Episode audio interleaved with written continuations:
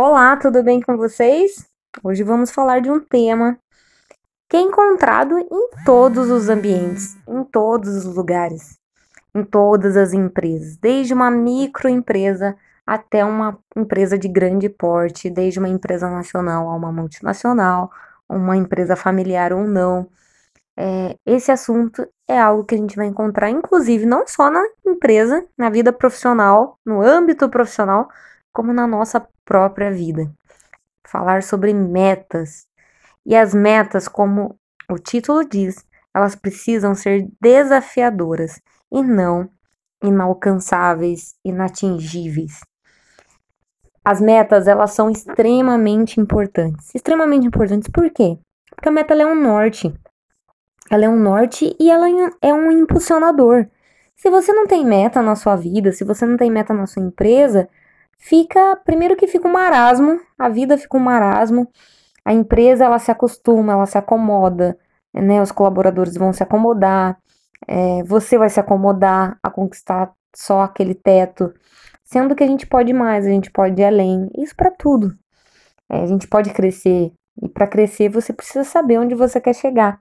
E para saber o que você quer onde você quer chegar, você precisa traçar suas metas. E acima de tudo, as metas elas precisam ser mensuráveis.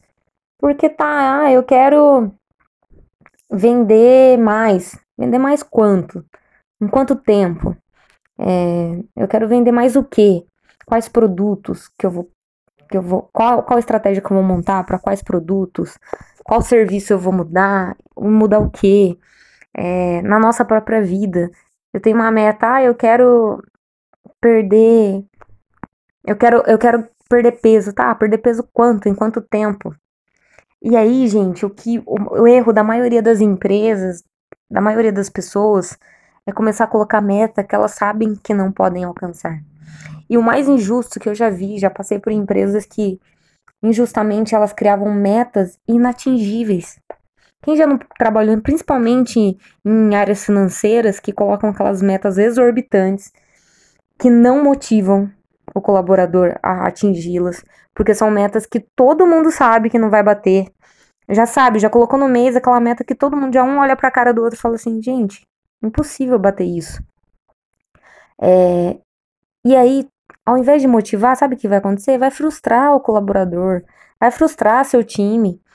E quando você mesmo, na sua vida pessoal, coloca uma meta, ai, eu quero fazer tal coisa, eu quero é, economizar tanto, eu quero perder tantos pesos, eu quero comprar tal coisa, que é muito além da sua realidade para aquele momento, quando você não divide isso em, em pequenas metas é, atingíveis, você se frustra.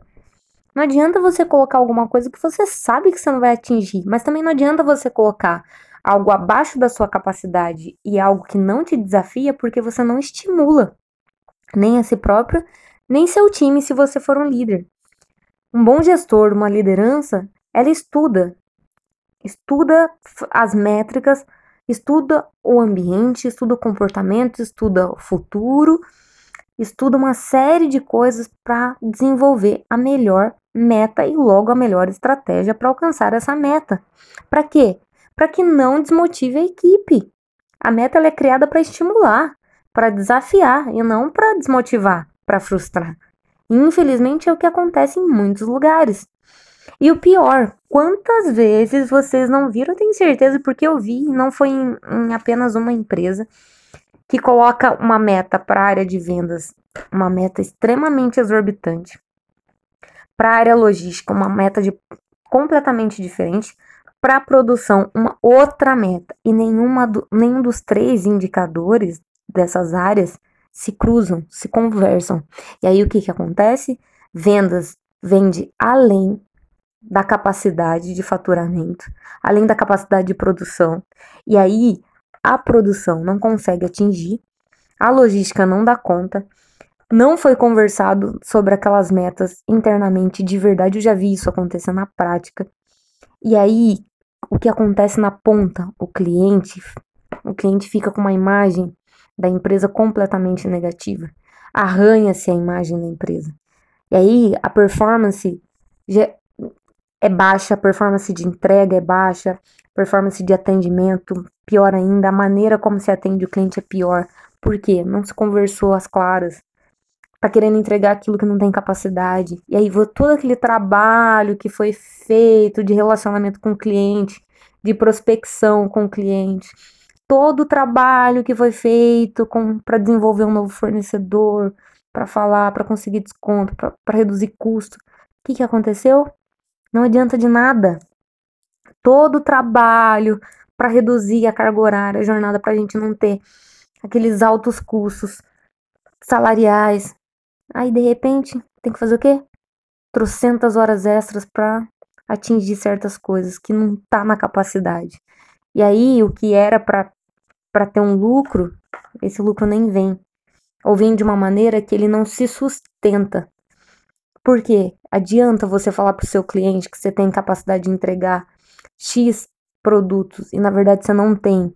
Você não combinou para dentro da sua empresa e vira surpresa para todo mundo. E aí você coloca aquela meta exorbitante que uma área vai vender a qualquer custo. Quantas vezes a gente não viu? Eu vi, presenciei isso em várias áreas que as pessoas porque colocam-se metas absurdas e as pessoas fazem tudo que você imagina, inclusive coisas escusas para bater aquela meta, duplicidade de pedido, uma série de coisas, por enganação, gente. Para enganar quem? Por quê? Por um erro de estratégia, por um erro de gestão, por uma série de coisas. Então, não ilude, não adianta. E o pior, a meta tem que ser gradativa. Não adianta você colocar ah, hoje vende 150% do mês anterior. Ah, aumenta 20% do mês anterior. Ok, bateu a meta. Aí não espera nem aquela, aquela, aquele resultado maturar, se manter e no mês seguinte já é outra meta maior ainda e maior ainda.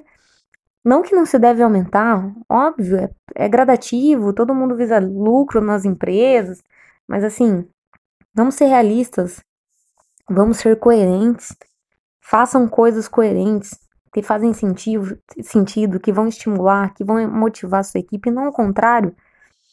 Se você é gestor, se você é um líder, se você tem o seu negócio, coloque metas atingíveis, metas desafiadoras, para você também não frustrar sua equipe, para você também não, não elevar o padrão que se possa alcançar.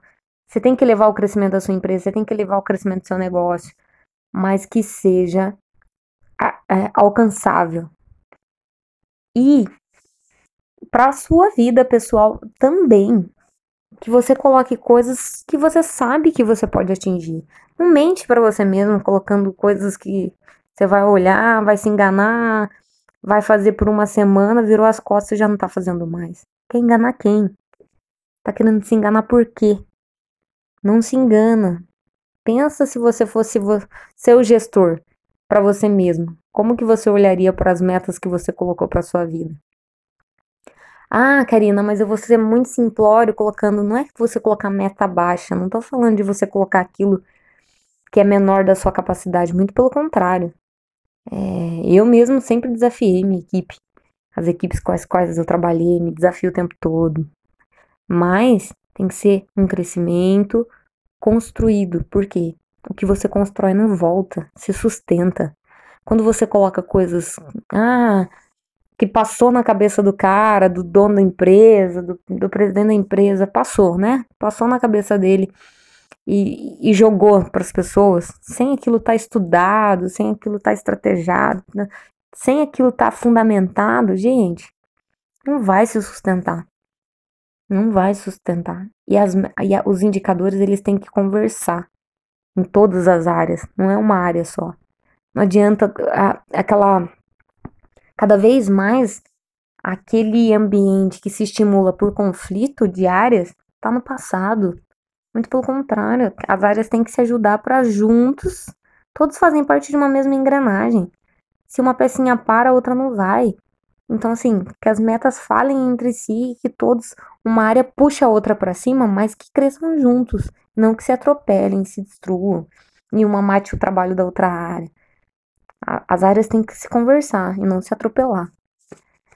Acho que já falei um pouquinho demais por hoje, mas esse é o recadinho que eu tenho para deixar de algo que eu vi na prática, no dia a dia, em várias empresas das quais eu trabalhei e as empresas que eu mais vi resultado, os gestores que eu mais vi ter resultado foram aqueles que foram coerentes, consistentes e colocaram metas desafiadoras, mas atingíveis.